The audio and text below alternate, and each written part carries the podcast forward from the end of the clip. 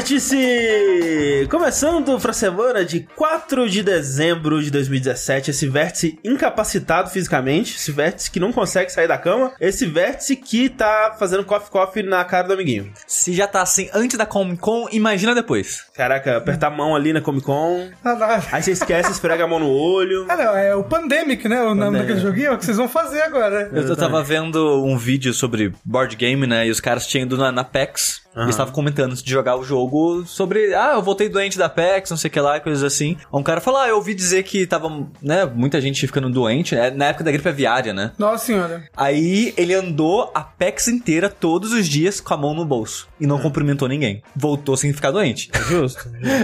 Assim, leva um álcool gel, sabe? Cumprimenta as pessoas, depois dá um.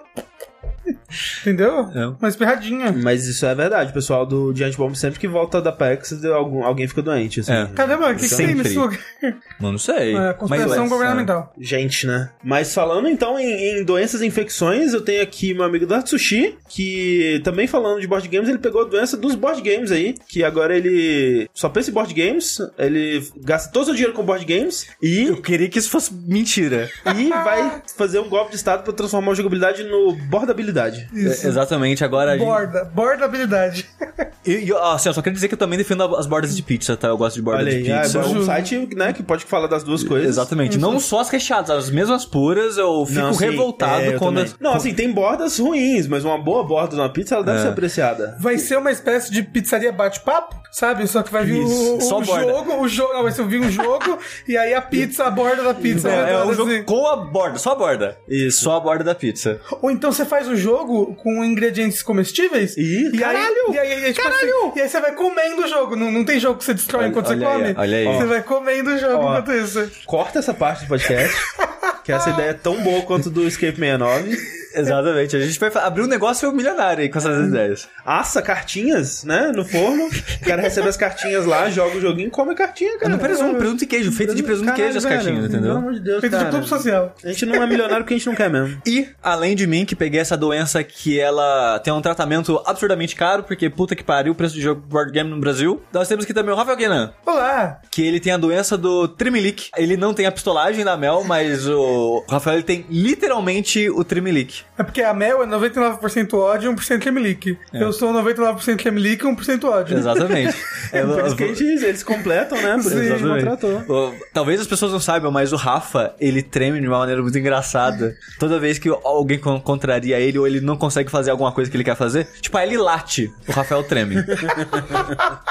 Mas aqui com a gente hoje também temos André Campos, Sou eu. que pegou catapora, também conhecido como a doença do frango, Aham. e viu se transformado num frango e foi obrigado a cometer autofagia. Eu me comi, tava bem gostoso, inclusive. Por que doença do frango? É verdade, em inglês chama chicken pox. É, em inglês né? chama chicken pox. Ah, chicken pox. Ok. Eu não sei por que exatamente. Será Porque que eu acho passado- que fica. Sabe quando você tira a pele, as penas do, Ah, das aves e fica vários pontinhos pontinhas? Ou as pessoas achavam que pegava da galinha a Pode doença. ser também. É pode ser possível, também. É possível. Mas eu já tive catapora. Vocês tiveram catapora? Sim. Eu tive catapora no primeiro colegial. Eu tive Foi catapora, terrível. eu tive cachumba. Cachumba eu só não nunca tive, tive. sarampo. Nunca tive ca cachumba nem Qual é a diferença de sarampo? Sarampo é uns pontinhos menorzinhos. Catapora é, um- é uns negócios. É, vira casquinha. Que, que é que coça. Assim, e... eu não sei vocês, mas quando eu tive catapora, eu tive, tipo, do ombro pra cima e, e eu virei um monstro, assim. Eu fiquei, eu fiquei completamente coberto de catapora. É, Essa marca no seu, na sua testa de catapora? É, É, não, eu no ombro eu tenho um monte de marca. Eu tenho marca no rosto também de catapora até hoje. Eu, eu acho que eu tenho também, mas eu tive cedo, pelo menos. Eu fui, sei lá, na segunda série, primeira série, assim. Foi. Eu perdi uns dois meses de aula. E eu fiquei, então, eu fiquei feliz que eu perdi algum, sei lá, uma, duas semanas de aula. É, mas eu, ta- eu tava no primeiro colegial, nossa, eu me fudi muito. É.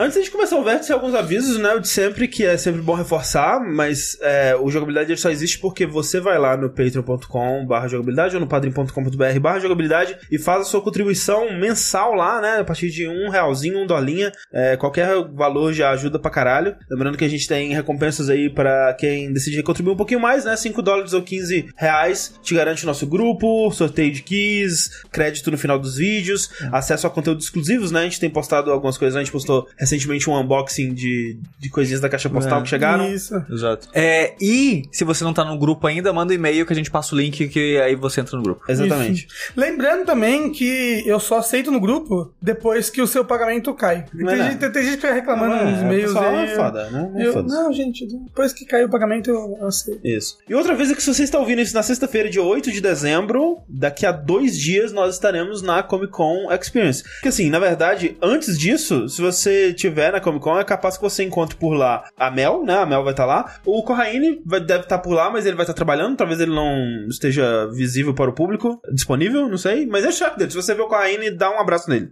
O Sushi, talvez ele vá em mais dias também. É possível que você encontre o Sushi por lá. O Rafa, infelizmente, ele só vai conseguir ir na Spoiler Night, que no caso é hoje, no dia da gravação desse podcast. Então, infelizmente, se você né, já viu ele, já viu ele. Mas o Bruno vai estar lá também, né, Rafa? Isso, o Bruno tá expondo na Artist Alley, expondo a sua arte que ele fez das coisas que a natureza dá. exato. Isso, mentira, com as suas prints, as suas ilustras. Sim. E ele tá na mesa H31. Isso, H31, guarda aí. Se você esquecer, né, é só procurar o Bruno no Twitter, que ele, no nome dele tá o endereço dele, né? Acho, acho uma boa ideia. Você coloca todo mundo colocando seus endereços no E nome. também agora que você pode deixar o nome do Twitter gigante. É verdade. Ouvi dizer que ele vai ter uns posters e umas careca top lá. Umas coisas top. Comprem coisas, deixa o Bruno rico. Mas assim, se você tiver que tirar um dia pra ir ver coisas do jogabilidade na CCXP, eu diria que esse dia é domingo. Que apesar de que o Rafa não vai estar lá, infelizmente. Não. Então, estarei chorando em casa. Chorando. E tremendo. Junto, ju- junto com a Clarice, eu e a Clarice É, chorando. mas estaremos lá, eu, o Sushi, a Mel e o Corraine. A gente vai participar de uma gravação de um podcast ao vivo no espaço Creators lá, né? Às 14 horas. É, vai ser uma gravação curtinha, mas a gente quer que todo mundo compareça, que todo mundo faça presença, porque a gente quer interagir com vocês. É. A gente quer pegar perguntas de vocês e discutir temas que vocês vão trazer. Se não tiver ninguém, vai ser divertido. Vai ser bem triste. e a gente vai transformar isso num bloco de podcast depois, né? Pra quem não pôde ir, vai poder escutar. de Exato, boa. a gente coloca no próximo vértice. É exato. Mas a gente quer falar com vocês, a gente quer encontrar vocês, dar uns abraços, dar uns apertos de mão, pegar uns doenças, né? Então, Na verdade, passar umas doenças. também, é. Então, compareça lá, a gente faz esse troca-troca, né, da doença. É assim que é, assim que é mais gostoso. Exatamente. Dois um pau morrer, né? Isso. Então vamos lá pro nosso bloco de jogos. E eu queria começar aqui porque final de ano, né? Assim, os, os lançamentos eles dão uma desacelerada, não tem muita coisa muito importante mais pra sair, né? Assim, muita coisa muito aguardada. Acho que saiu Sim. tudo que tinha pra sair. Então a gente tá naquele momento do ano que, pelo menos eu, né? Eu tô olhando pras coisas que ficaram pra trás, que eu deixei de jogar no ano. E uma delas, né? Que eu queria muito ter jogado desde o, desde o momento que foi lançado e eu só fui conseguir jogar agora, é o novo jogo do Mike Beatle, né? O Subsurface Circular, que é um jogo do criador, né? Quem não conhece aí, do Thomas Was Alone, que é aquele jogo do- dos quadradinhos que Ah, fala, tá. que conversa. Do volume. Volume, que é um jogo de stealth e tal. E esse jogo ele existe muito em consequência do, do Volume, porque Thomas Was Alone foi um jogo mais despretensioso que ele lançou assim, fez muito sucesso, né? Ganhou muitos prêmios e foi muito elogiado e o pessoal gostou muito. E em seguida ele fez o Volume, que ele queria ter passado, sei lá, um ano no máximo desenvolvendo e ele passou muito mais, né? acho que ele passou uns três anos Sim. desenvolvendo o Volume. E essa experiência foi bem desgastante pra ele, especialmente porque o retorno do jogo não foi muito positivo, né? O pessoal meio que cagou, assim, tipo, recebeu reviews positivos, mas ninguém falou muito do jogo depois, sabe? E eu mesmo fiquei meio decepcionado, assim. Eu, eu achei um jogo interessante. É um jogo divertido, é um jogo de selfie que lembra muito os VR Missions, né? Do Metal Gear e Sim. tal. Mas que realmente não me prendeu pra jogar até o final. E aí ele tava trabalhando já num- no próximo projeto dele, um projeto maior, assim. E ele foi apresentar esse projeto na GDC desse ano, né? Pra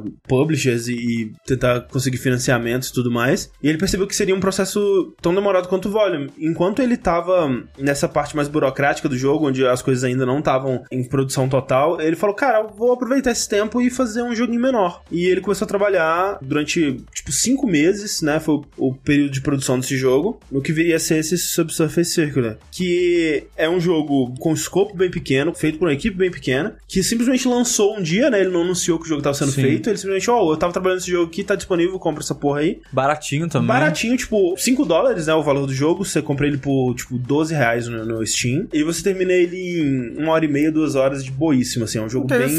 É, com um escopo bem pequeno mesmo. O nome dele é Subsurface? Subsurface? É, Subsurface, de tipo abaixo da superfície, e Circular, que é o nome de uma linha de metrô, né? Tipo, Ah! é uma, uma linha circular de metrô que tá, né, no fundo da, da, da superfície. E ele se passa 100% nessa linha, né, num, num carro de metrô especificamente, e é sobre um futuro onde robôs 100% autônomos e cientes, né? Eles substituíram toda a força trabalhadora, né, do mundo, assim, pelo menos do mundo que você conhece ali, né, do que é explorado no jogo. E você controla um robô detetive, que ele, ele trabalha pro governo e o trabalho dele é descobrir e investigar crimes e coisas estranhas e sumiços, desaparecimentos, esse tipo de coisa pra, né, entender o que tá acontecendo e ele fica nesse metrô, ele conversa com as pessoas, adquire pistas e coleta informações e faz um upload dessas informações pra, pra central do governo, pros outros é, detetives e geralmente eles descobrem alguma coisa em conjunto ali. Então, essa, essa é a ideia, né? Você tá nessa linha do metrô, robôs diferentes estão entrando e saindo o tempo todo. Você tá sentado no, no, na cadeirinha lá e você pode escolher conversar com esses robôs que entram e saem. Cada um deles tem uma profissão diferente. Tem robôs que são operários, tem robôs que são soldados, tem robôs que são exploradores, robôs que são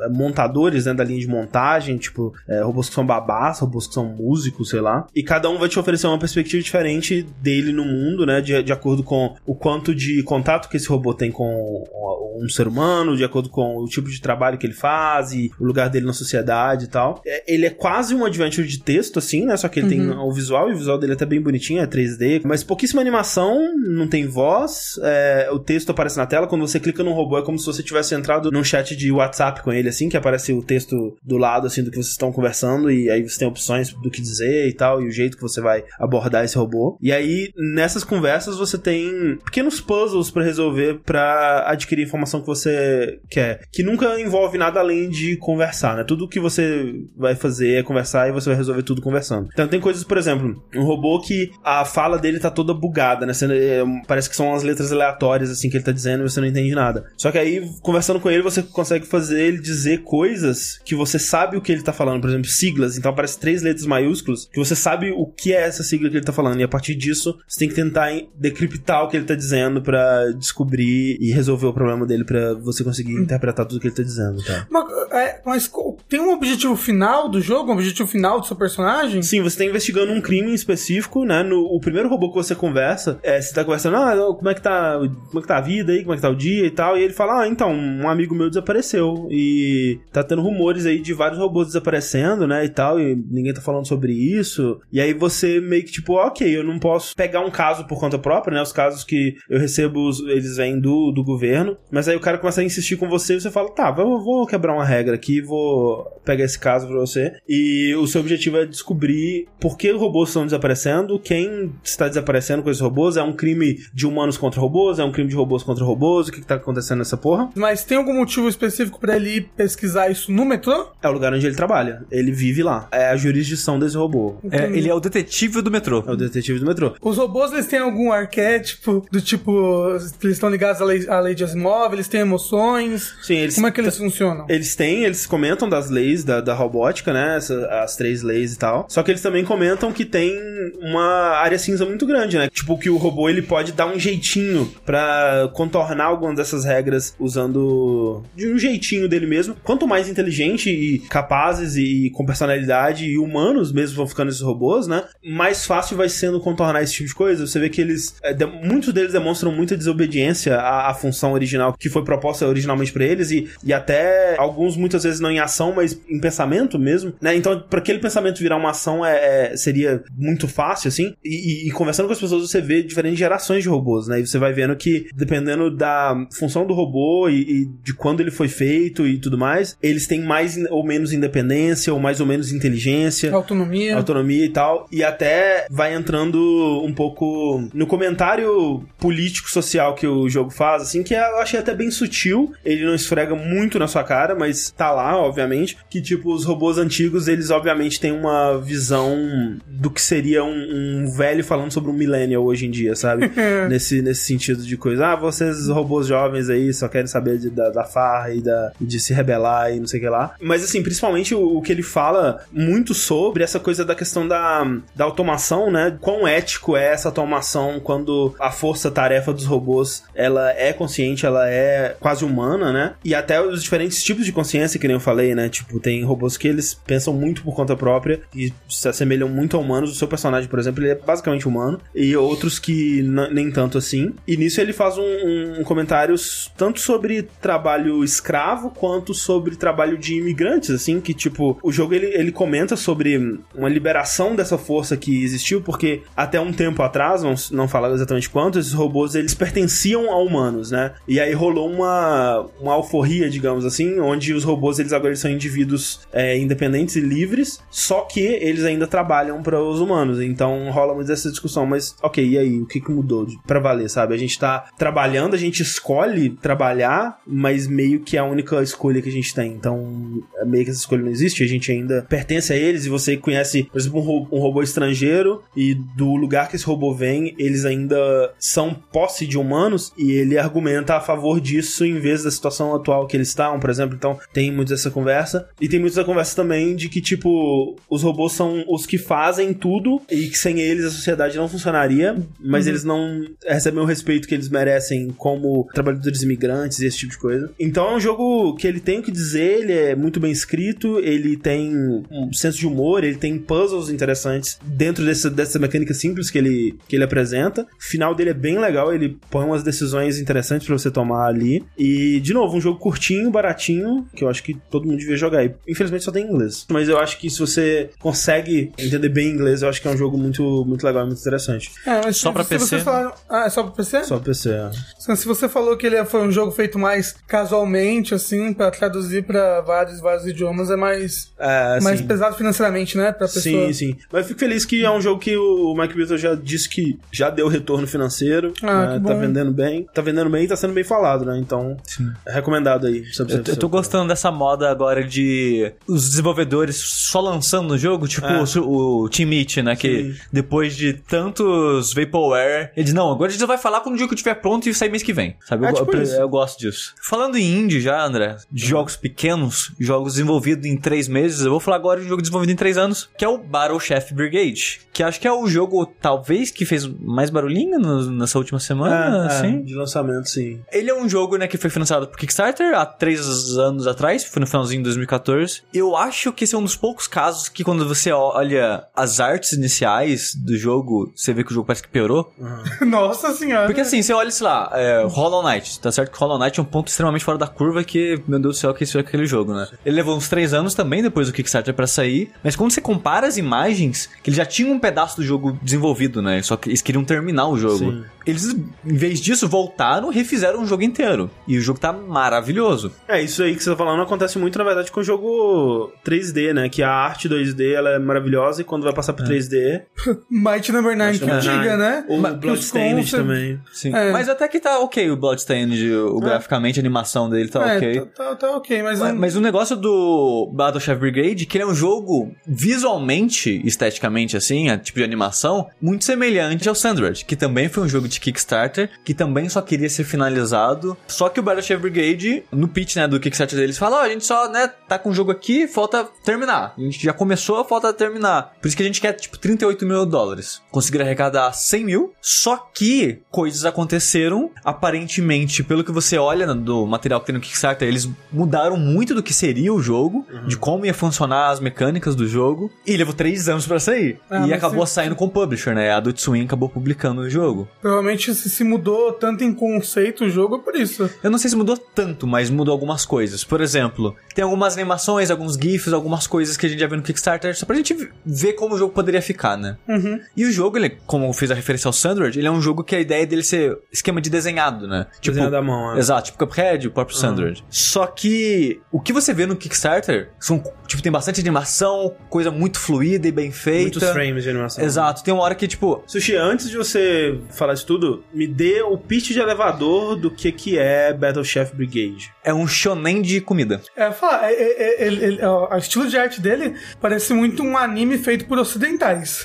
Chamado Legend of Korra ou Legend of Fang. Lembra muito pra mim. Muito, muito, muito. É, é, é porque eu, eu, eu, acho o Korra e o Eng, ele tem uma arte mais, mais concisa. Pela arte que eu vi do Battle Chef Brigade, é, parece que é uma arte um pouco mais espalhada, parece que o estilo não é muito, não, muito firme. Dentro do universo que eles criaram, pra mim, é tá coeso. Hum. Os tipos de personagem, as raças, as coisas que eles fizeram. Sobre, assim. sobre a proposta dele, me lembrou bastante Hunter vs Hunter. Eu não assisti Hunter x Hunter, mas ele é tipo um Shokugeki no Soma, que é um anime de disputa culinárias, né? Tem tipo um, um análogo real que talvez seja mais fácil, mais difícil, eu não sei. Iron Chef. Era um reality show japonês, que hoje em dia não existe mais, que era uma disputa culinária, onde tem, sei lá, três juízes sentados numa mesa, enquanto em tempo real, duas pessoas disputam pra fazer a comida ali na frente dela e levar o prato pro juiz, o juiz come e decide quem ganhou. E normalmente tem um tema, ó, hoje a comida é, sei lá, peixe assado na brasa. As pessoas têm que fazer uma comida com isso, sabe? Ou um tipo de carne específica, um tipo, algo, algo específico, né? Sempre tem um tema. É, parece muito o anime de Shokugeki no Soma. Exato. A diferença desse Battle Chef Brigade é que você caça os animais e os legumes na hora. Então vai começar a disputa, o, ju- o, o juiz-chefe lá fala: Ó, hoje a comida é carne de dragão. Então, ó, 10 minutos. Começa o tempo lá, aí você tem uma área, tipo uma floresta, uma caverna, tem vários biomas diferentes. Você vai lá e tem que matar o bicho. Então tem uma paradinha que tem barra de vida, barra de mana, você tem Aí habilidades ele vira um especiais. jogo de porradinha, um jogo de... de- É, 2D, o jogo é todo 2D, né? De plataforma, side-scrolling. E né, vira um jogo de porradinha bem simples a porradinha, bem, bem, bem simples. Se você morrer, você perde, sei lá, 20, 30 segundos do seu timer total, não tem muita punição, é bem de boa. E a ideia, quando eu vi isso na época do Kickstarter, eu falei, porra, Legal. muito interessante isso daí, né? Então, porque quando eu vi também, me lembrou porque Hunter vs Hunter, eles têm os Hunters de culinária, que eles saem no campo pra caçar um animal raro, alguma coisa assim, pra matar ele e conseguir cozinhar a carne, fazer uma receita especial. Tipo Torico, Torico também tem essa pegada, Não né? conheço aí, não. Mas olha só, Steve, você tá falando assim, então, ó, é um jogo de disputa culinária, Uhum. gosto. É um jogo que você tem que caçar os animais e aí vira um, um jogo de exploração, de, de combate, Sim. que você vai caçar esse animal, Pegar é, a carne pegar e cozinhar. carne e cozinhar, caralho, muito legal, Então, hein? O conceito é muito bom. E aí, como é que você cozinha, Steve? Com o Match Tree. Ah, então enfia no cu essa merda. Com quem? Que, que, é esse, um- que é esse moço? Match Tree, combinar três coisinhas, tipo aquele jogo que você gosta lá. Candy Candy Crush. Crush? É. Adorei. Nossa, vou muito comprar esse jogo aí agora, então. Só que o jogo, ele, ele é semelhante, mas a- as regras do Match Tree são um pouco diferentes, É, né? tipo, pelo que eu tava vendo desse, do Match 3 dele, ele lembra muito mais puzzles que tem minigame de alguns jogos, que você tem que girar uma imagem pra formar uma coisa e tal. E, É, porque você não arrasta, né? As É. coisas que você quer juntar três, as esferas, que você tem esferas elementais, você não arrasta pra cima, pra baixo, pros lados. Você gira quatro ao mesmo tempo. É. Tipo, cara, assim, só faltava ter loot e cenários gerados randomicamente pra ser literalmente o pior jogo do universo pra mim. Só porque tem esses puzzlezinhos. Nossa, como eu odeio, cara. Como eu odeio. Eu odeio 3 e eu odeio. Eu odeio esse tipo de puzzle em jogo, cara. Tipo, quando aparece um puzzle desse no jogo, eu vou aperto randomicamente até eventualmente a- a dar o resultado. Eu não odeio, mas eu sou um cocô nesse tipo de puzzle de você rodar as Nossa, eu coisinhas. tenho uma preguiça tão grande, cara. eu faço que nem você, André. Eu fico apertando qualquer coisa, Agora, uma hora sai. Imagina o um jogo ser isso. O, Ah, o ne- talvez você melhore, uai. O negócio é que o jogo tem um escopo bem limitado, os puzzles, porque são quadradinhos de 4x4. Aham. Então não é um puzzle gigantesco, você tem que Sim, sim, fazer isso. combos que uma coisa cai na outra, e não é uma tela inteira de esferinhas, né? Cada material que você coloca lá, ele vai ter uma, duas, três, quatro esferas diferentes dentro dele, de elementos diferentes. Então, ah, ele quer carne de dragão. A carne de dragão, a maioria é elementos de fogo, com pedacinhos de osso. Aí o que, que o osso faz? São coisas pra te atrapalhar. Se você juntar três ossos, vira um- uma esfera coringa que ela encaixa com qualquer elemento. Mas até você conseguir três ossos, é uma parada que você fica lá te incomodando, não faz ponto, não faz nada, só te atrapalha. Mas aí, uma das coisas que eles parecem que mudaram, eu não sei se isso foi pra melhor ou pra pior, imagino que eles acharam que foi pra melhor, né, se eles Ah, tiraram. Sim. É que você faria, teria mais tratamento no material que você ia fazer. Por exemplo, um dos GIFs que tinha era sua personagem cortando um pedaço de carne. Era um pedação de carne gigante, aí tem uma animação dela batendo a faquinha no negócio e vira uma comida diferente porque ela cortou a carne. Esse tipo de tratamento não tem mais no jogo. Na sua estação de trabalho, né, você tem três slots e o jogo ele tem uma parada meio RPG assim que você vai conseguindo panelas novas, equipamentos novos, comprando pra você ter mais capacidade por cada desafio que passa. Mas, mas quem que consegue? Você controla algum personagem específico? Sim, você joga com a Mina, que é uma menininha de uma cidade pequena que ela quer tem grandes ambições e vai lá participar do campeonato. É a protagonista de Shonen. Sim, clássico. Os cabelos dela é da hora. O corpão é um violão. E aí, você começa, né, com uma panela normal, uma frigideirona gigante, que você vai jogando seu- uma- suas comidas lá e vai cozinhando e beleza. Só que com o tempo você consegue, sei lá, panela de pressão, que a panela de pressão faz. Você coloca o material lá e os elementos da, da comida são três elementos que o jogo tem: é fogo, terra e água. E todos os elementos têm três níveis: a esfera de nível 1, 2, 3. A ideia da panela de pressão é que você coloca a comida lá e com o tempo as esferas vão evoluindo sozinha, sem você fazer o match tree. Porque o match tree é pra isso: você junta três esferas de nível 1, ela vira nível 2. 2. Você junta 3 de nível 2, vira o nível 3. Aí de nível 3 não passa, vai Ah, ficar lá. achei- que pra o nível sempre. 3 explodia a panela de pressão. Não, não. Então, os juízes, eles falam, ó, o desafio de hoje é carne de dragão, mas eu tô afim de comer uma carne que é uma comida mais suave, que foca no elemento água. Aí o outro cara fala, ah, não, eu quero uma comida mais robusta, com gosto forte, tipo o elemento terra. Então, cada chefe, cada juiz, ele vai querer a comida no elemento específico, apesar da carne do dragão ser foco em fogo. Então, você vai ter que colocar outras coisas, outras frutas, outra carne de outros bichos, ou que seja, pra ir alterando o elemento de tudo aquilo. E você tem temperos também, que são paradas que você joga nas esferas e muda o elemento delas. É, é raro, mas tem. Então, o jogo é isso. Você caçar os monstros certos, saber, ah, ele quer uma comida de terra, então eu vou pegar, tipo, duas carnes de dragão só pra a comida ser de dragão e matar um monte de, sei lá, de tartaruga que a carne é de terra. Sei lá, aí você joga um monte de tartaruga lá pra fazer a maioria das esferas serem de terra. E é basicamente isso o jogo, sabe? É bem simples o puzzle, é muito simples, até meio sem graça de tão bobinho que é, eu achei. Mas pro final do jogo dá um salto de dificuldade que puta que pariu, porque Curva de dificuldade estranha. é porque você é pontuado pela sua comida, né?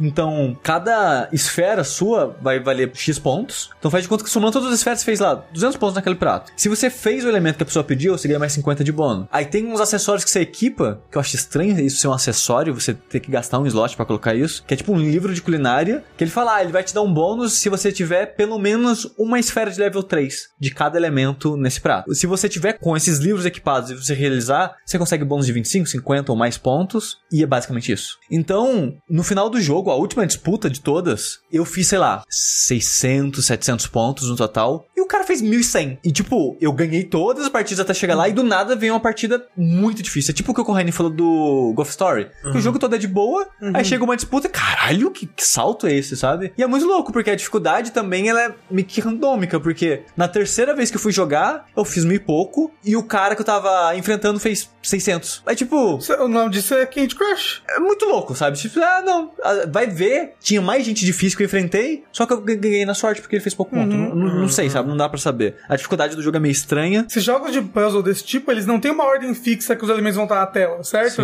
E- Então, e, e você, então- não, você não vê o, o desenvolvimento do seu inimigo. Ah, Tanto que ninguém é animado, é muito bizarro isso. Esse jogo quase não tem animação. Quase não tem. Por exemplo, quando você vai começar a disputa, né? Que é tipo um coliseu, assim. Aí tem lá o, o cara que tá narrando a parada, conta uma historinha. "Ah, Ela veio da vila tal, e com ambição, e não sei o que lá, blá blá blá. Ela é a mina. Aí mostra ela chegando correndo assim na posição e tal. Porque ela tem animação de correr porque você joga com ela. Aí do outro lado, temos a pessoa X, não sei que lá, que não veio de onde, blá blá blá. Aí não tem animação, então o boneco só desliza da porta pra posição. mentira, não, mentira. Sério. Não, não. Às vezes pisca e aparece, e às vezes desliza sem animação nenhuma. É óbvio, né, que a gente tá falando de um jogo com orçamento limitado e fazer animação à mão é muito caro e tudo mais. Sim. Mas é aquela coisa que a gente falou do Sandred. Você tem que saber o escopo do seu jogo. Tipo, se você quer fazer uma parada, né? Tipo, imagina, ah, Cuphead, a gente vai fazer um jogo é, estilo animação dos anos 20, mas a gente tem orçamento só pra dois frames por animação. Ia ficar uma merda, sabe? Tipo, você não se propõe a fazer uma parada que o seu escopo não permite. Ou, ou- então você, você contorna esse tipo de coisa, sabe? Não deixa o personagem É. deslizar. Mas tipo, até- fa- faz ele, ele já tá lá antes, é Não, só a sim, mina entrar. Mas até a, a mina, tipo, é, a- ela, por exemplo, se ela tá parada, ela não tem animação de, de idle, ela só, só o, o sprite paradão, assim. Sim. E, e quando ela vai correr, é tipo três frames de animação, assim, é bem, bem assim, crua, assim, a animação. Eu acho que a, a parte mais decepcionante do jogo é a animação, que o jogo ele é 80% estático, porque ele tem bastante historinha, você vai estar bastante tempo conversando com pessoas, ouvindo pessoas, e durante esse tempo, ninguém se mexe, ninguém faz nada. E é assim, eu até acho o jogo, ele é bem bonito, assim, tipo... É, eu é- gosto da, da arte dele, É, eu gosto a paleta de cores, assim, lembra um- um- uma coisa meio Ghibli, assim, a, Zé, o- a paleta de cores, uma- uns, tons pastéis, assim, e tal. É... Pastel mais bem colorido. É, sim, mas até os cenários, assim, eles muitas vezes eles parecem rascunhos do que seriam cenários. Não, sim, o cenário, de modo geral, é muito cara de rascunho. É. Tem personagem que você vê ainda aqueles traços de Aham. esboço que você faz meio que um esqueleto antes de desenhar em cima. Tipo, a posição do personagem, É. uma coisa assim. Descobriu que foi o Togashi que desenhou. personagem. Assim, isso pode, tipo, que nem, por exemplo, pode ser usado. Pode ser estilo. Pode ser estilo, É. mas aí pra Mas ser estilo estilo. não é marra. É, pra ser estilo ele tem que ser mais óbvio, eu acho, Sim. sabe? Tipo, no Sandred, Tem que ser mais conciso. Exato. É. No Sandra tinha algumas situações que o seu personagem, ele virava um esboço. Ele virava um esboço. E eu achava muito estranho. O André chegou a achar legal, que eram momentos específicos, em ataques específicos, e eu achei bem estranho. Que eu achei que não encaixou no resto do jogo, assim. Porque, tipo, ter um, um rabisco ou outro, assim, de tipo de esboço, eu acho ok, né? Mas tem- a- aquilo não virou um bonequinho que eles não conseguiram animar e deixaram lá, sabe? É, é, é o que eu falei, tem que ter coerência entre as coisas. Por exemplo, se todo ataque especial ter esses rabiscos, assim, aí pronto. É. Então você tem uma coerência ali na, na arte do seu jogo. Se é um ataque só que tem isso, e isso é algo que lembra um esboço, a pessoa vai achar que tá incompleto, mesmo que seja a sua intenção pra aquilo ali. Sim. Aí, tipo, a história, ela é bem bobinha. Bem bobinha. Me lembra muito um episódio bobo da, do Land of Aang mesmo, sabe? Esse jogo como um todo, a, vibe dele me lembra muito Land of Korra, Land of Aang mesmo. Tá certo que os dois ah, desenhos que eu tô falando, eles foram animados na Coreia, né, por orientais. Mas ele parece muito uma mistura de um desenho, de um cartoon, né, de um desenho americano com algo oriental, né? E esse jogo o tempo todo me lembrava um pouco disso, sabe? Eu acho o traço dos personagens lembra um pouco Legend of Korra. É, a protagonista até me lembra um pouco a, a Korra. E a história meio que vem nessa, um pouco nessa vibe também. Só que, tipo, a força da amizade e superar shonen e essas coisas bobas assim. Só que, tipo, tão bobinho, cara. Tão sem consequência. Aí quando você acha o vilão da história e derrota ele, a, a sua personagem, tipo, ah, nossa, mas essa punição não é muito grave pra ele. Tipo, vamos todos ser amigos. E, ah, não. cara, tipo. Não consigo, sabe? Não, é muito bobinho. A história é muito, muito, muito, muito bobinha. Os personagens até eles até tentam desenvolver um pouco, mas parece que a história tem saltos e você não vê o desenvolvimento desses personagens. Tipo, como é que é? É, vo- é você. Tipo, não tem times, né? Você é sempre não, sozinho. é sempre sozinho. Mas aí eu vou chutar, né? Pois Já que você tá dizendo que é shonen. Você tem pessoas que você enfrenta que acabam se tornando seus amigos, Sim. esse tipo de coisa, ok. Sim. É. A ideia inicial, tipo, ó, você chega na cidade, que o, o foco desse universo do jogo é tudo culinária. Que, ah, teve uma infestação de monstros há centenas de anos atrás e ninguém conseguia derrotar monstros. Até que apareceu o Rei X com o cozinheiro dele e os dois mataram os monstros. Caramba, isso, caramba, isso é muito roteiro genérico de, de shonen. Aí, por ter sido um cozinheiro, né, que matou os monstros e começou a usar carne pra cozinhar, pô, o exército é feito de cozinheiros. Tipo o Fullmetal Alchemist, que o exército é feito de alquimistas. Sim, sim, Aqui sim. é o exército feito de cozinheiros. Então a disputa que você tá participando é pra se te tornar, tipo, um cozinheiro federal que você vira, tipo, um membro do exército, sabe? Ma- Com- ma- ma- Mas, a- as comidas te dão magia? Elas dão alguma coisa? Não, é só comida. Um cozinheiro federal, tipo, cara, isso é muito bom. Não, assim, se, se- se a cozinha te desse alguma coisa, tipo o Toriko, que é um anime com essa, uma coisa semelhante, se eu não me engano, as comidas têm um quê mágico. Até, até o One Piece e o Sanji tem umas comidas que dão um boost nas É, pessoas. o, o Fullmetal, né? Que tipo, ok, faz sentido os caras do exército serem alquimistas, porque alquimista luta pra caralho e É, explode então, pessoas. então, por- por- porque você tem um, um- alguma coisa a mais na comida, senão você dá, você dá ração pro, pro É, exército, tipo, né? né? Esse exército vai lutar. O que, que eles sabem fazer? Ah, eles têm umas colheres de pau aí, né, gente? Se pegar na cabeça, às vezes dói. Não, que tipo, é totalmente desculpa, sabe? Ah, tipo, ah, os cozinheiros são bons de porrada e usam as facas pra matar monstro. É só uma desculpa, sabe? É, só uma desculpa. Não tem uma justificativa Entendi. concreta pros cozinheiros serem caça- caçadores de monstros, sabe? E aí esse reino foi dizimado uma vez que eles conheceram alguém que tinha arma de fogo, né? Uma vez que eles conheceram um outro exército, nem, nem tinha arma de fogo, mas era um exército de soldados ao invés de cozinheiros. Exato. Então, a- a- o campeonato, né, acontece que as pessoas que conseguem 10 vitórias vão enfrentar os cozinheiros pica do exército, que são tipo a última prova, um exame lá pra você entrar. Elite dos quatro. Exatamente, só que são três. E se você perder três partidas, você tá fora. É basicamente isso. Então tem, tem essa, a intriguinha que vai surgindo. Mas isso é linear assim. ou. Totalmente linear. Tipo, você não tem como, tipo, perder duas e depois ganhar outra. Eu nunca perdi nenhuma dessas partidas, então. Se você perdesse, você acha que você daria game over e você recomeçaria? Ou ele. Eu não tenho certeza, porque o, o último chefe, quando você perde, aparece o botão rematch. Eu não, eu não sei se nas outras partidas aparece Entendi, isso, eu não saberia dizer. Acho, né? É. Faz sentido aparecer. Ah, falando em rematch, eu queria dizer uma, uma crítica que, tipo, cara, não faz sentido, pelo amor de Deus, que você tem nove slots de equipamento no personagem. Três são em combate, tipo, slot pra pedaços de comida, coisa pra aumentar sua vida, coisa pra aumentar sua mana, ou pra aumentar o ataque de suas habilidades especiais, coisas assim, focado em combate. É, você tem três slots de acessórios que podem ser, tipo, tem, tipo, pedaços de comida que já vão te dar elementos específicos. Tipo, ah, um pedaço de carne seca que é, dá três quadradinhos de fogo, uma geleia que dá quatro pedacinhos de água, coisas assim. Mais pra frente você vai conseguindo coisas mais poderosas, tipo os livros que te dão bônus, você coloca nesses slots. É tipo um tempero que vai fazer uma esfera evoluir pro próximo nível dela. E seus últimos três espaços de equipamento são as, seus equipamentos de cozinha, suas panelas, né? Que eu tava falando aquela hora. Você vai ter panela que tira veneno, você vai ter a tábua de cortar que você pode cortar coisas que você não quer. Tipo, ah, o osso que eu comentei. Você pode cortar aquele um pedaço só de osso que tava te atrapalhando. Mas pra você ter essa habilidade de cortar coisas, você tá perdendo um slot né, de equipamentos que você tem. É, então tem panelas específicas que você vai equipar aí. Antes de começar cada partida, o jogo vai pra essa tela e fala: Aí, ó, sua última chance de equipar coisas antes de ir pra partida. Eu não sei o que a partida vai pedir. Eu não sei o que os juízes vão pedir água, os juízes vão pedir terra. A, a comida vai ser carne de dragão, vai ser carne de tartaruga. Eu Não sei, sabe? Uhum. Aí eu falei, não, beleza, eu acho que eu vou focar em fogo. Aí chega na partida, todo mundo quer água. Tipo, ok, me fudi, né? Porque eu equipei as coisas. Cara, você tinha que. Isso, muito. Tinha que colocar essa ordem. É, tem, tem panela, que a função da panela é você combina fogo, água ou terra com dois em vez de três. Mas essa panela só combina esse elemento. Então, o jogo ele tem muito foco em esses equipamentos que bônus pra fogo, bônus pra água. Mas se eu não sei o que vai pedir, eu- e, e, sabe, não faz sentido isso, sabe?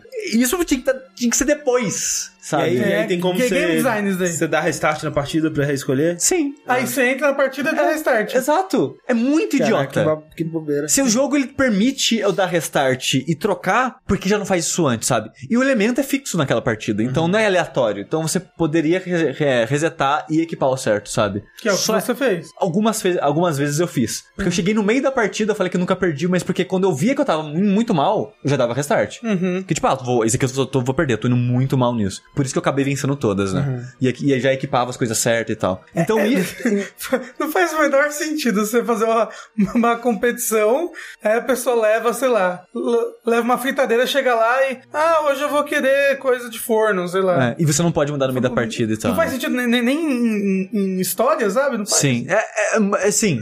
Esse jogo ele, ele me decepcionou um bocado, eu já não esperava tanto dele, mas, tipo, a parte de puzzle, a parte de jogar mesmo os campeonatos eu achei meio. É, é. É match 3, né? Eu não odeio igual o André, mas também não é algo que. Caralho, match 3, porra, yeah! É uma maneira também triste de você fazer a culinária. A história é bobinha, a arte é bonita, mas a animação inexistente, sabe? E cara, o jogo ele tem, ele é dividido em seis capítulos. Quando você termina o capítulo 4, você pensa, porra, agora a história vai, né? Vai ter um último gancho aí que vai dar um salto e vai encerrar a história. E vem o capítulo 5, cara, e é o maior filler da história do universo. É porque tava alcançando o mangá, aí eles tiveram que botar. Tipo, é meio que um flashback do momento da história que sua personagem não tava lá. Aí do nada, a história tá tipo ápice, flashback três meses atrás. Isso aí é um É Piece, One Piece, é One Piece. isso aí. É, é. Aí, na hora que você acaba isso, vem o sexto capítulo que chama Finale, que é só a última disputa e acaba, sabe?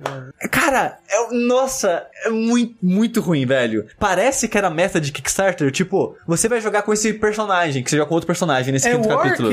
É. E Parecia muito que era, tipo, olha, a gente colocou como, como meta no Kickstarter, né? é, Jogar com esse personagem. Só que não, é mais triste ainda, porque, tipo, nas metas eles conseguiram pra quatro personagens, joga com dois. Então, você nem, Não, nem tava. Não sei se eles vão lançar com tempo e update. Caramba, três anos tal. e. Mas, né, Triste. Assim, não vale a pena. Eu fiquei feliz que eu não comprei jogo pro Switch, porque eu quase comprei ele pro Switch. Tá caro, E hein? no Switch ele é bem mais caro. É, tá uns 70 e poucos reais. Usando o Savecoin, achando o lugar mais barato lá. Tá uns 70 e poucos reais. Uhum. É, no Steam ele tá, acho 38, 37, é, quase 40 reais. Uhum. E eu, não vale a pena. Eu diria que não vale a pena. O jogo tem o quê? 8, 10 horas de duração ali, chutando alto. Mas nada dele é muito bom, sabe? O conceito dele é muito bom. É, Sim. o conceito dele é muito bom. Né, ele é- o conceito é bom e ele é diferente de qualquer coisa que você vai jogar. Mas ao mesmo tempo, eu não sei se é algo diferente. Um, algo que vale a pena. Mas e, e a batalha? Tem rolamento? Tem a... É, né. Valeria a pena pela batalha? É, não. Você tem o quê? Um botão de ataque um Você botão tem um botão de... de... ataque, um botão de habilidade especial e um botão de esquiva. E pulo. Esquiva tem iframes? Tem. Ah, então, Ah. bom, já é alguma coisa. É, é. É, Animação. As maiores animações do jogo são os monstros, que tem vários monstros. Só que, tipo, tem um monstro que é tipo um rinoceronte, a animação dele anda pra frente. Sabe? Ele abaixa a cabeça e, puf, vai pra frente. Aí tem um monstro que é tipo uma tartaruga de gelo gigante. O ataque dela fica girando. Aí é uma único frame, que é tipo um frame de, coisa girando muito rápido. Mentira, não. Que fica estático com, com um efeitinho de onda. É um, não. um, um visual- efeito visual que dá a impressão que aquilo tá girando, mas na verdade não tá girando. Alguém roubou esse jogo, alguém foi lá, roubou o orçamento do jogo, saiu É, sabe? correndo. Tipo, é Nas tudo Bahamas. é tudo bem simples, assim. Os todos os inimigos é um ataque só, tirando o dragão, que tem vários ataques. É, dois no caso. Olha, pra caralho. Mas que um é vários. Mas ele não anda, ele só, ele é, fica, só fica parado dando patada e cuspindo fogo.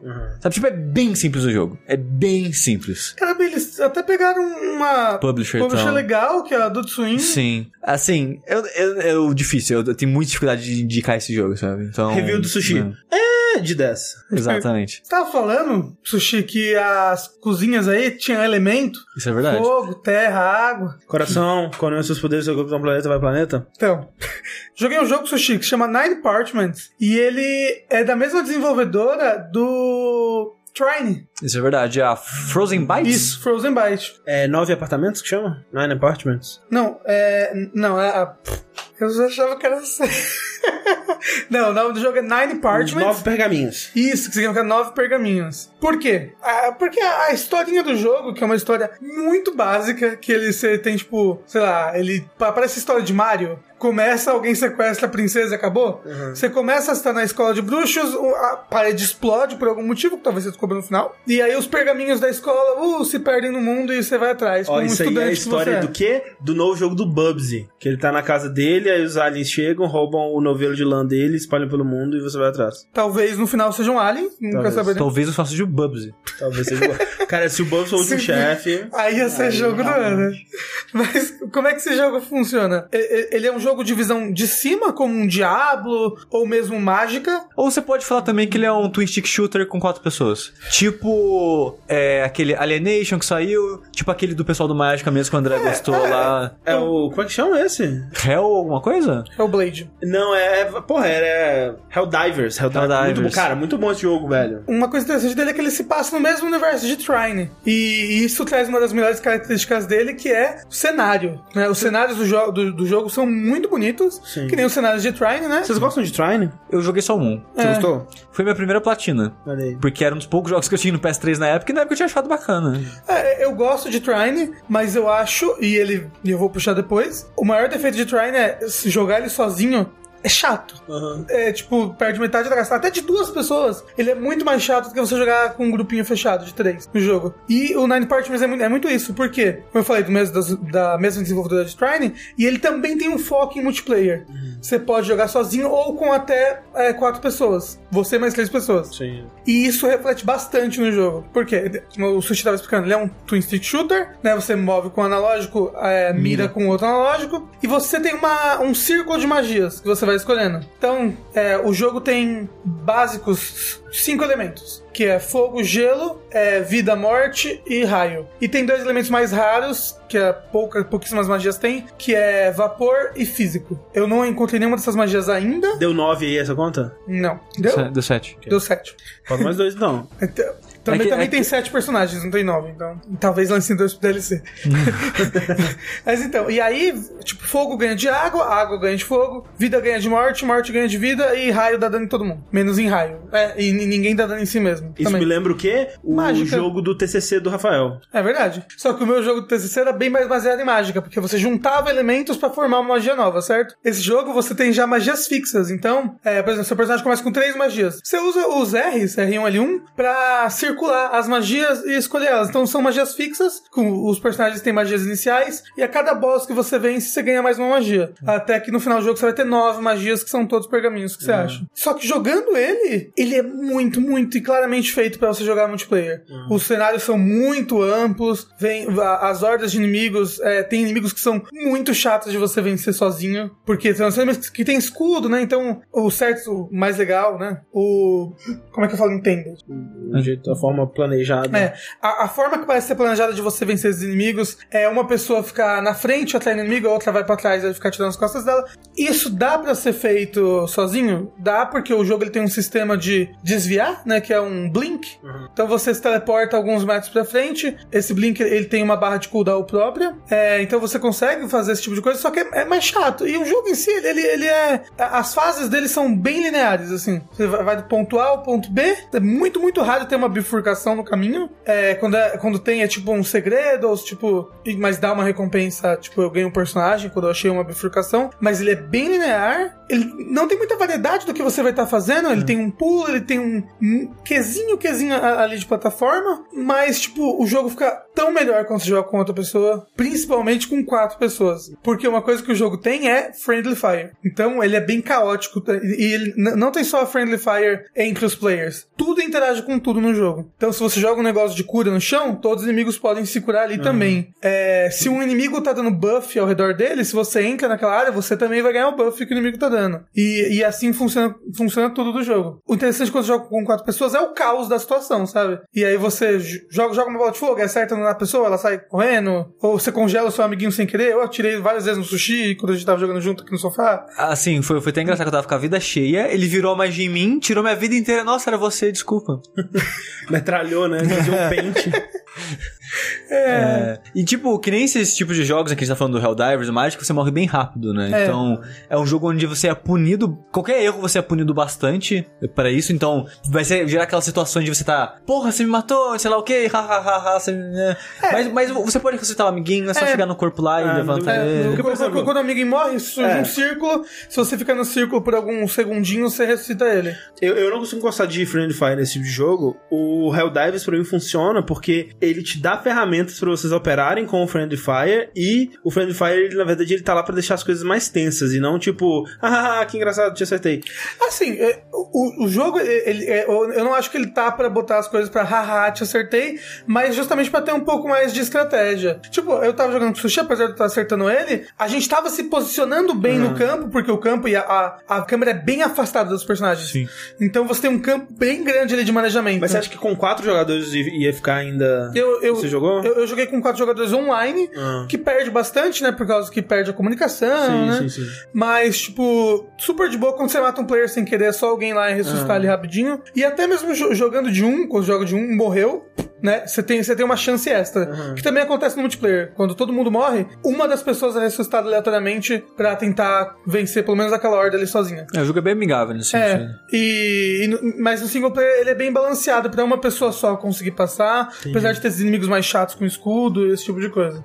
Mas você tava falando do. Não, era, era isso que, que eu ia perguntar se ele te dá essas, ferramentas. É porque É. no Hellblade, por exemplo, você tem aquela parada tipo, ok, eu vou atirar nessa parada, todo mundo pula no chão aí. Aí se todo mundo ah, ah, fica É. abaixado e não toma friend fire, por exemplo, sabe? Sim. Esse jogo o que você pode fazer é dar o blink pra sair do lugar. É, tipo, toda vez que eu, eu via o sushi começou a me atingir, eu me teleportava pra longe, entendeu? E o teleporte, ele, ele tem um cooldown até que rapidinho. Então É, ele eu é- acho bem longo. É? É, você pode dar dois, que é como se fosse uma barra dividida em duas. Você usa o Blink uma vez, gasta metade da barra e ela já começa a encher. Enquanto ela está enchendo, você pode usar de novo. Aí, né, aí você gastou tudo e vai continuar a encher Hum. de onde parou e tal. Mas como eu só tava usando situação de emergência, eu achei É. que, tipo, ele, ele, ele, ele dava então, é, é, ser você não pode. É esse que é o negócio, é pra guardar pra emergência, que você não pode ficar spamando.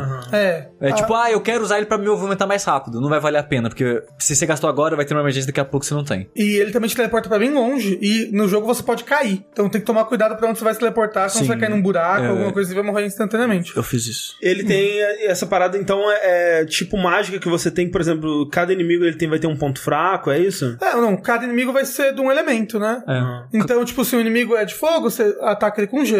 Se o inimigo é de gelo, você ataca ele com fogo. Você pode atacar com outros elementos.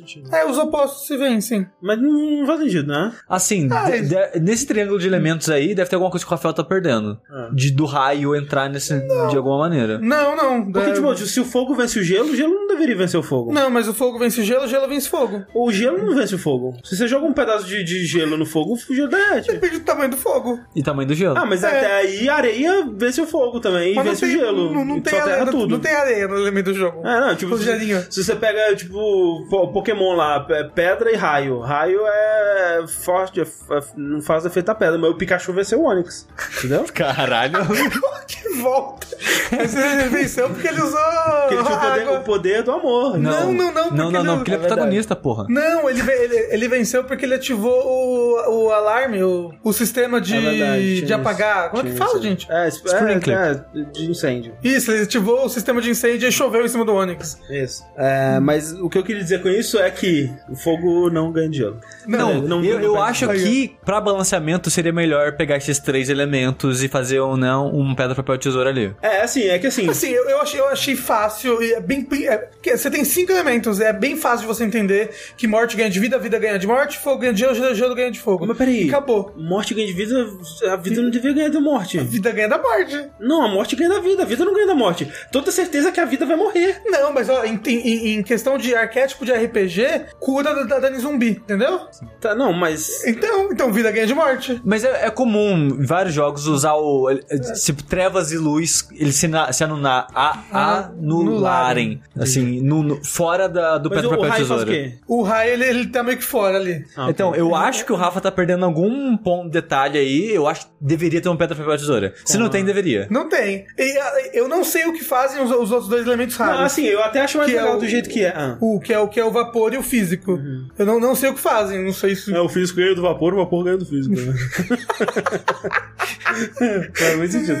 Mas assim, não, eu até prefiro que seja assim, na verdade. Porque, por exemplo, eu tava jogando o jogo do Rafael lá, né? Que é um jogo de você. Você tem vários elementos, você troca a magia, e tem aí. quatro elementos. É, quatro elementos, e aí, tipo, tem um gráfico mostrando qual elemento que é mais forte contra qual elemento, sabe? E aí, tipo, fogo é mais forte que, sei lá, vamos dizer. Não é mais forte, mas É, ganha fogo, de. Fogo ganha de gelo, que ganha de, vamos dizer, planta, que ganha de, vamos dizer. É o, é o contrário, você tá falando tudo o contrário. Peraí, então me fala como é que é.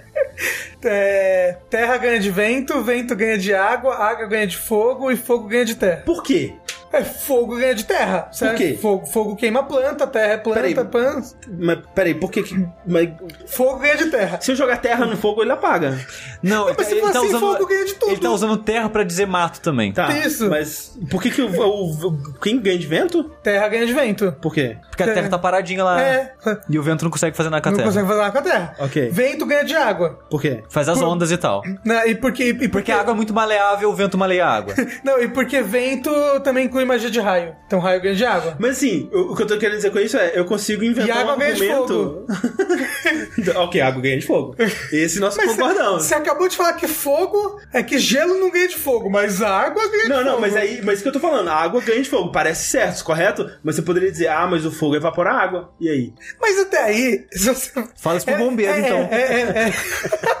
É magia, né? Sim. Qualquer coisa Mas o você que eu queria botar- dizer sobre isso é que eu achava muito difícil André, de... já parou pra pensar que papel ganha de pedra na porra do pedra, papel, Isso não, isso tesoura? não faz nenhum Sim. sentido. Isso Ela realmente... enrola a pedra, É, gente. aí se jogar uma pedra num papel, eu quero ver ele enrolar. Mas olha só. O que eu queria dizer com isso é que eu achava muito difícil de lembrar qual que ganhava de qual, sabe?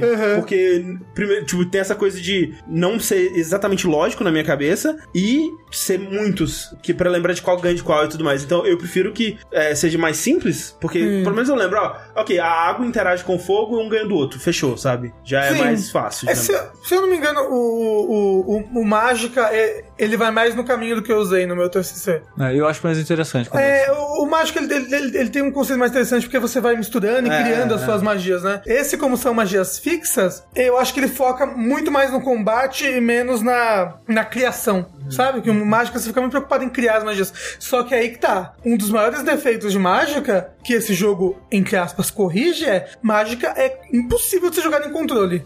É quase impossível. E esse jogo eh, foi feito pra controle. Ele é um twin stick shooter bem básico. Ele não tem essa parada de ficar misturando. Aí, Não, né? o que ele tem de ficar misturando é. Tem certas magias que interagem com outras, mas pra isso você precisa de mais um player, entendeu? E- Tipo, e é se, bem- se, se, se- é, se eu uso um raio, eh, uma É magia porque- de beam, tipo. É porque tem vários dentro dos elementos tem vários tipos de magia. Tipo uma bola É. de fogo, uma fumacinha de fogo na sua frente e um laser que o É, elemento um- dele é fogo. Isso. E Aí- esse laser, você- se vocês cruzarem, eles se juntam num só. Ah, tá. Isso, e inclusive o, se, o, se o inimigo usar um laser e você usar também, eles também se juntam num Ah, só. Então, como eu falei, tu- tudo interage com tudo. N- não, tem, não tem distinção no jogo do que é seu e do que é, É. do inimigo, entendeu? Tanto que os inimigos se atacam se você se posicionar direitinho. Ele tem algumas combinações mais interessantes, tipo, se você cruzar um raio de um raio de vida e um raio de morte, dá uma explosão zona, ao invés de só juntar os dois raios num só. Mas, tipo, uma combinação que você faz com você mesmo, não. O que, o que você, pode fazer são estratégias. Tipo, se você congela o inimigo e você, você, tem, um, você tem um botão que dá, que dá uma cajadada na pessoa, é, a cajadada dá o dobro de dano. Então, uma coisa que eu fazia bastante era congelava o inimigo, ia lá e ficava dando cajadada na cabeça dele. Entendi. Quando eu tava jogando sozinho. Porque quando você tá jogando de dois, a pessoa vai estar atacando o inimigo também. Se você chegar perto dele, você vai tomar um raio na cara. Faz sentido. O, e uma das maneiras que ele, ele emprega em você utilizar a magia é que cada magia tem uma barra de mana, uma barra de MP separada. Então você tem que ficar rotacionando suas magias toda hora durante o combate. O foda é que aonde, até onde eu joguei com o Rafa, a gente parou com cinco magias. Já tava ficando difícil de você man- é, lembrar de tudo, porque tipo, você muda no L e no R. Então você tem um, um círculo de magias que você vai mudando de um em um com Ah, L e o R. Tipo Mega Man. Exato. Então no final do jogo você vai ter nove. É. E É. ficar pulando de uma pra outra. Assim, pelo menos você pode organizar as magias. Eu, eu cheguei eu cheguei bem mais pra frente do jogo jogando sozinho. E, tipo, eu tava com seis magias e, e eu, eu, eu organizei de um jeito que eu sabia que depois de eu usar essa magia, eu queria usar outra. Eu deixei todas as magias de elementos próximas, é, uma do lado da outra. Então, tava sempre todas as magias de fogo de um lado, todas as de gelo do outro. E assim, tipo, eu consegui me organizar de um jeito. Que, e é bem rápido de organizar a magia, você não tem que pausar o jogo. É, mas o foda Você- na, você na usa hora pra- de pra- correr, tipo, de uma magia de cura. Tipo, ah, cara, cadê a magia de cura? Entendeu? Você fica. É. Ah, É, o que eu- uma coisa que eu, que eu fazia pra me curar é teleportava pra longe e jogava magia de cura ali, entendeu? Mas, é, aproveitando que eu tava falando que eu tava jogando sozinho, depois eu fui jogar multiplayer, uma coisa que eu não entendo por que ter essa decisão dentro do jogo, meu Deus do céu, é, você só tem um save no jogo. Então, eu, eu tava jogando single player, né? Fui até, até o quarto boss, acho. E aí eu, ah, legal, vou, vou experimentar o multiplayer do jogo, né? Aqui online. Aí fui lá, coloquei multiplayer. Você irá perder o seu progresso se você fizer Caraca, isso. É tipo assim, você não perde o pro- o progresso do personagem. Tipo, Que- o, perso- o personagem ele tem um nível, É que- ele é- tem equipamento que ele desbloqueia, esse tipo Skill de coisa. tree. É. E isso, isso daí você não perde. Mas você perde o progresso que você tava na fa- né, Uhum. no jogo, sabe? E é, é chato, porque, É. tipo, várias vezes eu quero recomeçar o jogo com alguém Sim. e. É, e ele tem, tipo, pelo menos três modalidades de jogo aí, né? Que é single player, multiplayer online, multiplayer local. é, né? E tudo no mesmo save. Tudo no É. mesmo save. Bizarro. É, tipo, o Rafa foi jogar comigo e teve que começar de novo. Aham. É, eu queria, por exemplo, jogar com a Clarice. Eu falei, ah, vou ter que começar de novo. É, Vai jogar com o Bruno? De novo. Começar de novo. Nossa, bizarro, hein? É, é bizarro. Eu acho que a ideia deles é você, tipo, começar e terminar o jogo numa sentada só. Mas- Que ele não parece ser muito grande. Mas vai umas Mas- 4, 5 horas É. daí, fácil. É, pra pra ser retrô. Na nossa época não tinha dessa de save, não. É, e, e- e- ele tem coisas que te instigam a querer rejogar o jogo. Tipo, conforme você aumenta a dificuldade, você vai desbloquear mais coisas. A dificuldade máxima do jogo, pelo visto, é que eles querem que você joga no final, porque tem coisas que aparentemente você só desbloqueia com ela, que é uma dificuldade de permadeath, né? O- É, o jogo, ele. Dos sete personagens, tem três builds diferentes deles, né? Que você vai Não, liberando. não, não, cara, é, do jogo. são sete personagens, cada personagem tem quatro É builds quatro diferentes. builds. Que muda as magias iniciais, né? Já que o jogo ele tem essa ideia de ser arcade, de você ficar recomeçando ele, você sempre começa com as três básicas e você vai liberando mais a cada chefe que você mata, né? Isso. Mas aí, por exemplo, eu tenho um personagem que é o primeirão lá do jogo, que é um maguinho bonitinho adolescente. Cada uma das versões dele começa com três, três magias diferentes, mas, é, mas ele é um personagem mais equilibrado. Tem outro personagem que ele é, é pidomante. Então, tipo, ele tem também quatro versões, mas é, cada uma delas tem magias de fogo diferentes nas iniciais. Aí você se fudeu, porque parecia um bicho de fogo você não mata ele. É, e a progressão deles é diferente também, porque quando você vence um boss, você tem que escolher uma das três magias que aparecem ali pra você. E é diferente pra cada um dos personagens. Então, por exemplo. Eventualmente eles vão estar parecidos porque você vai liberando todos os tipos de magia É. enquanto você joga, né? É porque as magias não são exclusivas do personagem, mas as magias que ele pode ganhar são, né, são, Sim, são só pra ele. Mas, por exemplo, teve magia que eu, eu e o Sushi a gente podia ter pegar a mesma magia, entendeu? Mesmo a gente estando com personagens E diferentes. tem uma habilidade, tem uma opção muito louca que é tipo, quando você pega, mata o chefe, né, e pega um dos pergaminhos que você tá procurando, aparece essa tela que tem três magias pra você aprender, uma das três, e uma seta fazendo tipo um círculo.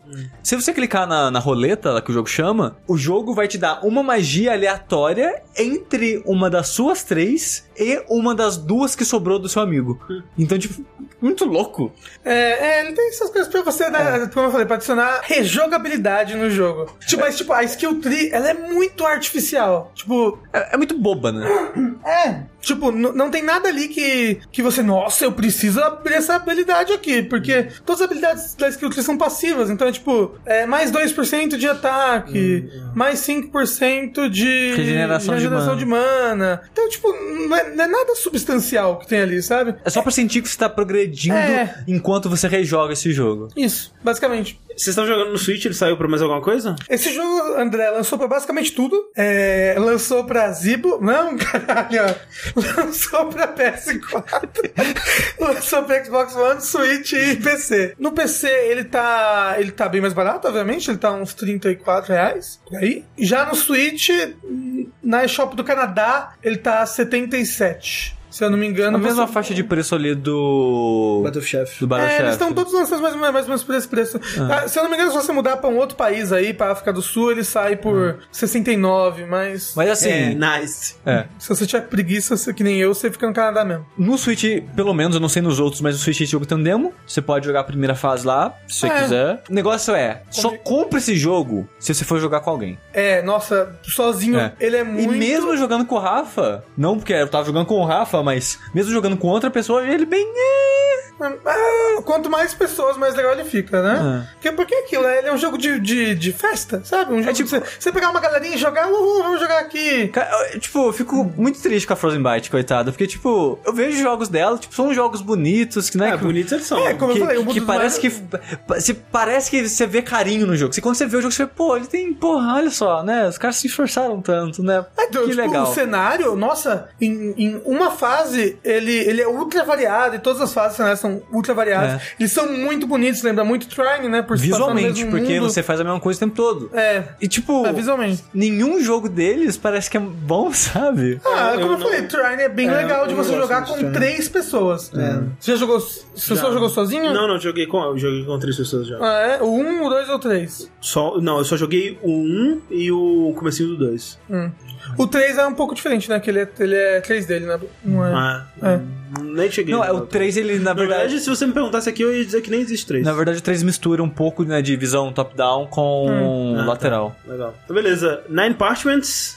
Recomendado se você quer, se você quer um multiplayer aí pra quatro pessoas. É o, é o jogo que o Corrente tava jogando, nove apartamentos. É, Opa!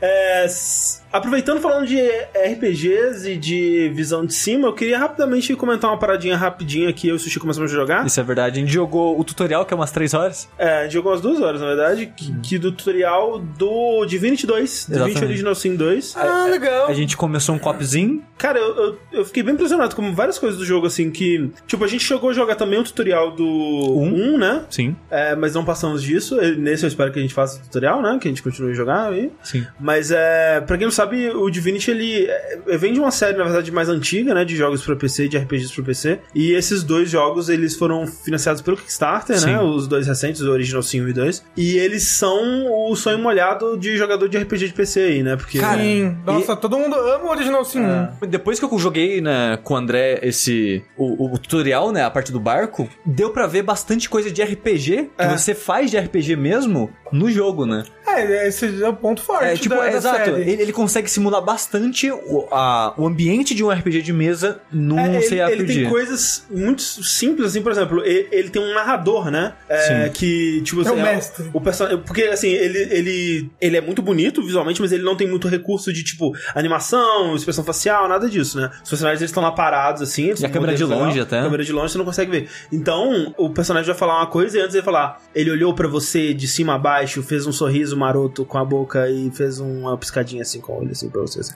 E aí falou, né? E aí corta pra voz do personagem mesmo falando, né? Tipo, algo como que o, o, o mestre faria. E até, por exemplo, as escolhas que você vai dizer, tipo, o que você vai escolher responder, né? Por exemplo, não, não tá lá assim, aí o cara falou assim, vai tomar no cu. Aí você vai responde, não tá escrito lá, vai tomar no cu de sua mãe, filho da puta. Não tá escrito isso, tá dizendo. Você Tomate di... cru é vitamina.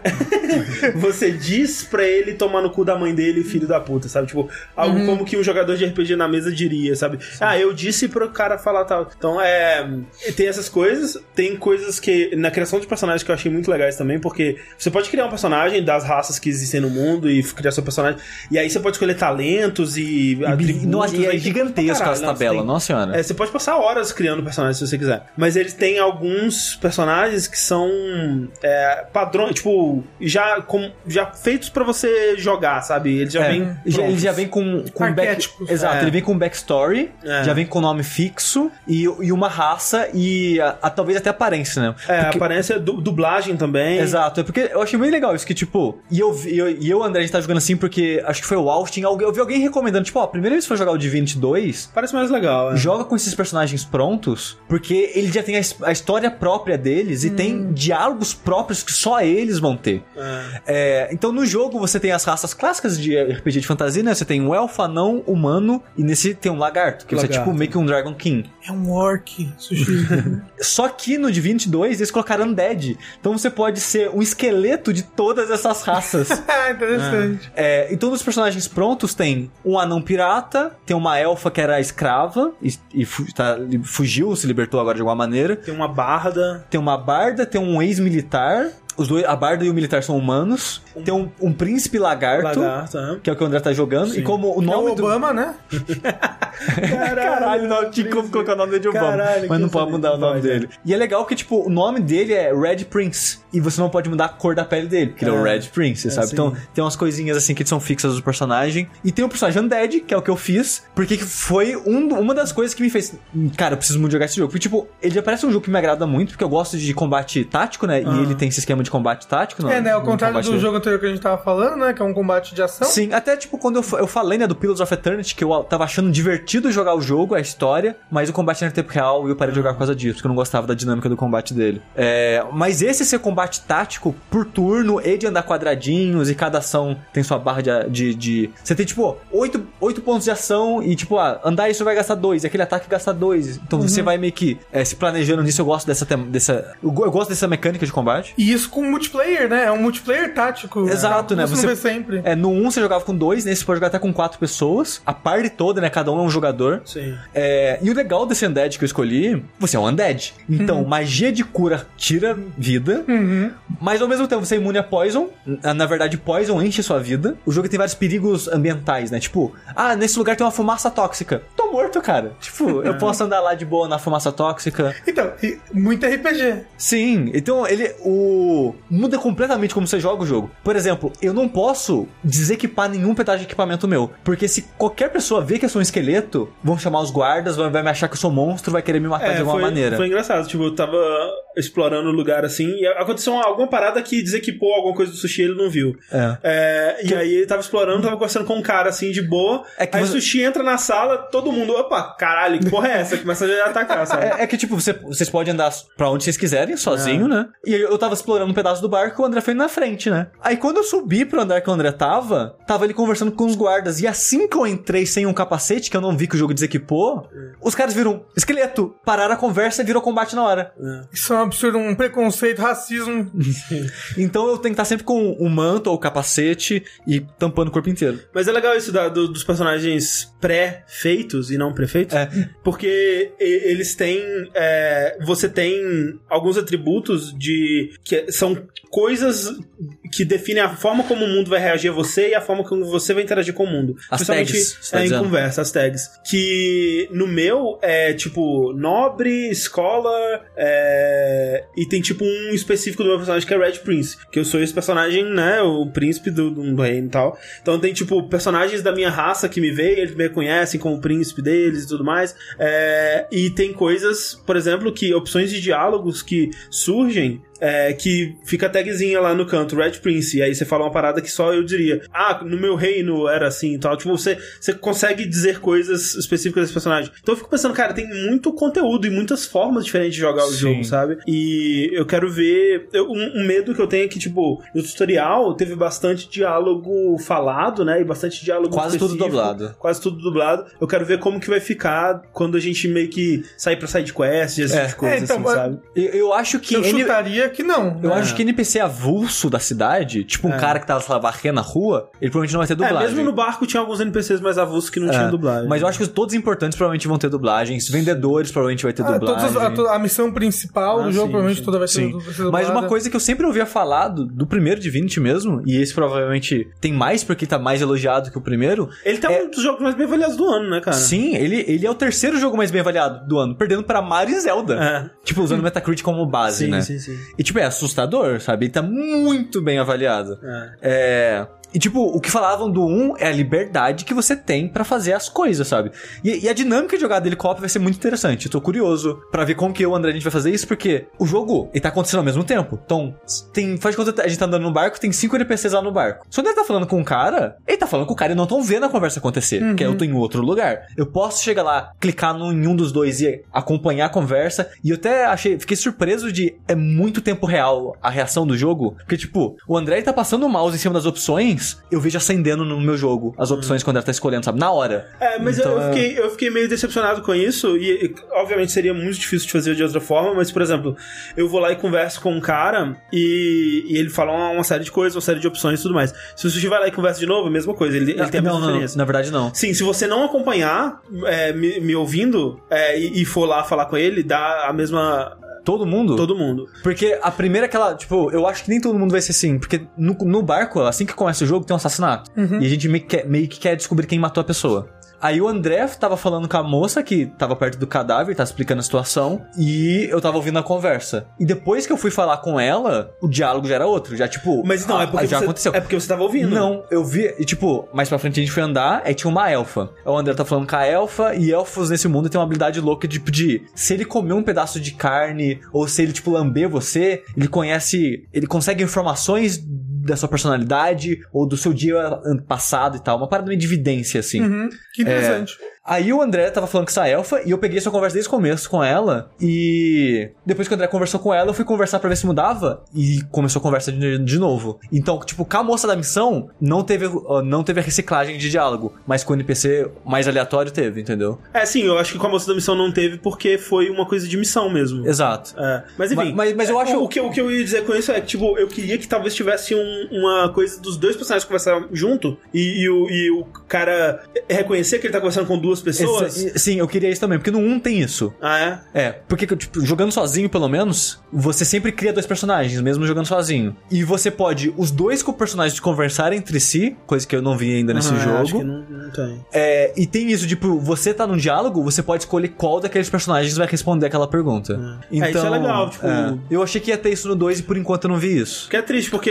aí você tem Talvez que. por eles aumentarem o escopo, né, pra quatro jogadores. Porque aí você acaba tendo que conversar com todo mundo duas vezes pra ver, tipo, ah, será que com a minha raça vai É. ter uma opção a mais? ou, Ou, ou, ou eu acho que isso é pra forçar o diálogo, tipo, ó, o André, ah, eu conversei com aquele anão ali, ele passou tal informação, não precisa falar com ele, sabe? Sim. Porque um RPG de mesa, tá certo que um- um- o mestre, ele é a plataforma que o jogo acontece, É, e o mestre não consegue é, cuidar de todos os jogadores ao mesmo tempo, Sim. né? Um por vez. Mas é mais ou menos o que acontece. Que, tipo, quando a gente se separa no RPG de mesa, quando a gente se reúne e fala, eu fiz isso, conversei com tal pessoa e eu descobri isso, sabe? Então eu acho que é um pouco disso que esse jogo tá tentando simular. É uma dinâmica estranha pra um jogo eletrônico, né? Você tá lendo no videogame e você tem expectativas de um videogame, né? E esse jogo ele coloca algumas expectativas de RPG de mesa e dá meio que um choque pra quem não tá acostumado. Então a gente vai ter que acostumar a isso, mas eu tô, eu tô, tô curioso pra saber Sim. como é que a gente vai é, se E virar assim, dentro desse jogo. Quatro pessoas, hein? É o jeito de ser jogado, hein? Olha lá. É, o, o lance é que quando entrarem mais pessoas na party, aparentemente a gente vai controlar elas também. né? Eu acho que sim, porque pelo menos era assim no 1, imagino ne- que nesse vai ser assim também. Não, mas se jogar com quatro pessoas, não precisa, né? Não, sim. É, mas aí com quatro pessoas é mais difícil ainda de, De organizar coordenar. as É, pessoas, vamos jogar um né? jogo de 100 horas. É, Skype, gente. Skype tá aí, ó. Stream. Coordenar hora pra jogar, sentar e jogar, É, Rafael. especialmente, né? Se A se gente- se a gente for chutar que o Rafael está se incluindo nisso aí, porque o Tô. Rafael ele nunca tá online na hora que a gente tá. Ah, vocês, vocês têm um horário tudo louco de sono? O você? Também. Você é o Eu cara também. do horário louco de sono. Também.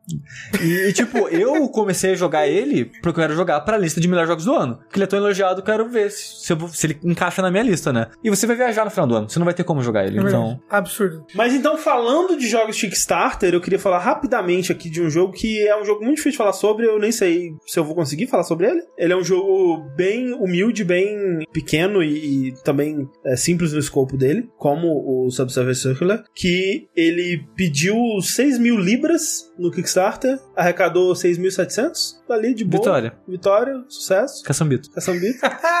que é o Dujana. Ele é desenvolvido por um desenvolvedor escocês, que é o Jack King Spooner, e ele é um cara conhecido aí nos círculos de game jam aí desses itch.io do, da internet aí da vida, é, essa galera dos jogos experimental bizarro aí grátis geralmente. É, ele tem um jogo comercial lançado antes do Dujana, que é o B-Swing, que é um jogo sobre uma vila escocesa e com um estilo visual bem único dele. E acho que as coisas que diferenciam os jogos desse cara do- do- dos jogos aí do mundo é realmente o estilo visual que ele aplica, assim. Muitos dos jogos dele, e o do Jana também é assim, ele é feito meio que massinha stop motion, tipo aquele Pamplemousse, lá Dominic Pamplemousse, que você falou Sim. uma vez há muito tempo atrás. Até o né? Neverhood. O do Jana, ele tem esse visual bem característico de massinha, né? De stop motion, assim. E mistura um bilhão de outros estilos junto dele aí. Ele tem cenas onde o cenário ele é desenhado à mão, ele tem cenas onde é uma coisa mais pixel art, ele tem cenas que parecem uma visual novel, assim. O mundo de Gumball. É, não, ele é loucaço, assim. E assim, eu não diria que ele é um jogo bonito, mas ele é muito corajoso no estilo visual dele, tipo, não tem nada parecido. E é aquela coisa que eu faço que tipo, eu respeito, tipo, porque né, as pessoas falam assim, nossa, o André é um bom designer, e eu falo, continue me elogiando, porque, na verdade, né, vocês não sabem da verdade. Porque, no caso, se vocês repararem as coisas que eu faço, por exemplo, vocês vão ver que se eu tenho um fundo colorido, ou um vídeo, no caso, rolando no fundo, eu quase nunca vou usar uma cor pra fazer um elemento gráfico em cima. Eu sempre vou fazer ele em branco, porque eu tenho medo de misturar cores. Eu não sei misturar cores. Dá um medo.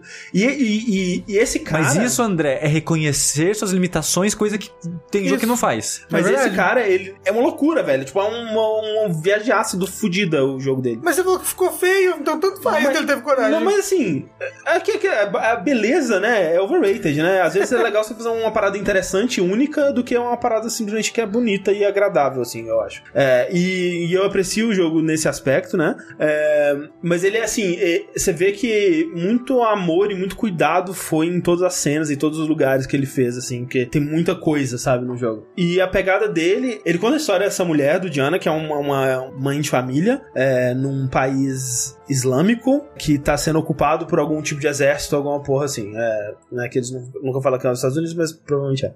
O André fez islâmico com aspas com, os dedos e. É porque não é, é porque ele não se passa no mundo real, basicamente, sabe? Ele tem robô Análogos. gigante, é, tipo, tem, é, Que nem exatamente. no mundo real tem, tem robô gigante. Tem robô também. gigante também. A cidade tem uma arquitetura meio árabe e tal, assim, então acho que essa era a, a ideia que ele tava querendo partir aí. E ele começa com o seu marido e a sua filha em enterrar o hamster que morreu no deserto. E aí, quando eles estão indo lá enterrar o hamster, uns monstros de aranha atacam eles e eles desaparecem. E vai a, a Dudiana indo atrás deles pra descobrir o que aconteceu. Aí é um point and click. Não, aí ele é um jogo visto de cima, uma jogabilidade, sei lá, tipo Zelda, vamos dizer assim. A gente só jogou jogos vistos de cima. Basicamente. que, né, você explora esse mundo, é um mundo bem aberto, bem grande, assim, não, não que tenha muita coisa pra fazer, mas você tem uma lista, desde o começo, uma lista de objetivos de pessoas que você deve encontrar, de lugares que você deve visitar, de coisas que você deve fazer, e você vai tentando encontrar no mundo essas coisas pra resolver. E aí, tipo, você começa, tem que encontrar seu vizinho, aí conversar com o vizinho pra pegar a chave do robô gigante dele pra ir andar pelo deserto com o robô gigante. Aí você vai explorando